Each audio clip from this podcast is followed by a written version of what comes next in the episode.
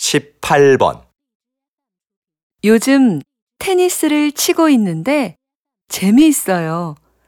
민수 씨도 테니스 칠 수 있어요?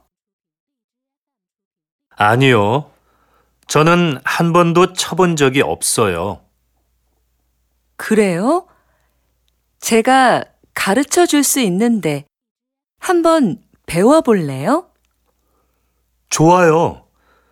이번 주 토요일에 시간이 있으니까 가르쳐 주세요. 다시 들으십시오.